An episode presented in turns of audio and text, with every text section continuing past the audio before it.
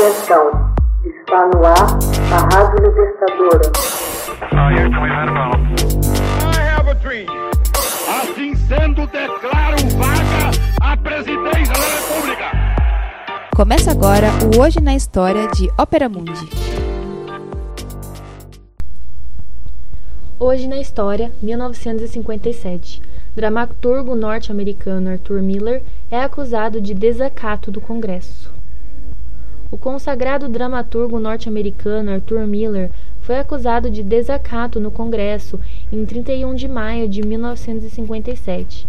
A denúncia partiu de uma investigação conduzida no ano anterior pelo Comitê de Atividades Anti-Americanas sobre uma conspiração comunista que pretendia utilizar passaportes norte-americanos. Durante a investigação, Miller, então com 41 anos, recusou-se a revelar os nomes de supostos escritores comunistas, junto dos quais estivera em cinco ou seis reuniões em Nova York em 1947. Ele respondeu a todas as questões levantadas nas audiências, porém declarou que sua consciência não permitiria que entregasse os nomes de seus colegas.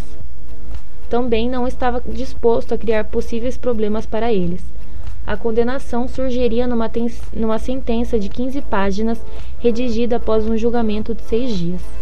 No curso do julgamento, o advogado de Miller, Joseph Hall, reclamou que as questões que seu cliente se recusara a responder não tinham qualquer conexão razoável com o um inquérito de passaportes.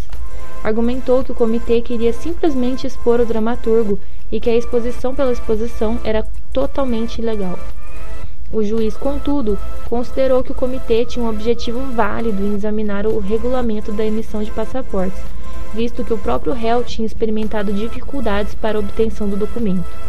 O tribunal foi informado pelo governo que Arthur Miller havia ingressado no Partido Comunista em 1943, mas isso foi negado veementemente por ele.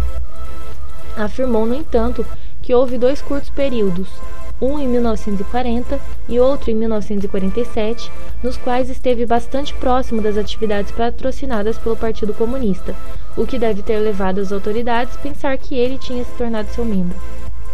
Miller não estava presente quando o veredito foi anunciado. A punição máxima por desacato no Congresso era de um ano de prisão e multa de 200 dólares.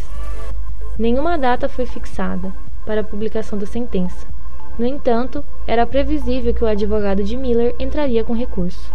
Após o julgamento, Miller, que permanecia livre, aguardando os desdobramentos do processo, declarou seguidamente, através de um porta-voz, que nem ele nem sua mulher tinham comentários a fazer. O caso pôs em questão todo o sistema das investigações do legislativo e suas implicações sobre os direitos individuais. O Comitê das Atividades Anti-Americanas havia sido criado em 1938 para investigar fascistas e comunistas supostamente vinculados ao governo. Em 1947, voltou sua atenção para as artes. Um grupo de escritores, roteiristas, diretores e atores, conhecido como os Dez de Hollywood, foram considerados culpados por desacato ao Congresso.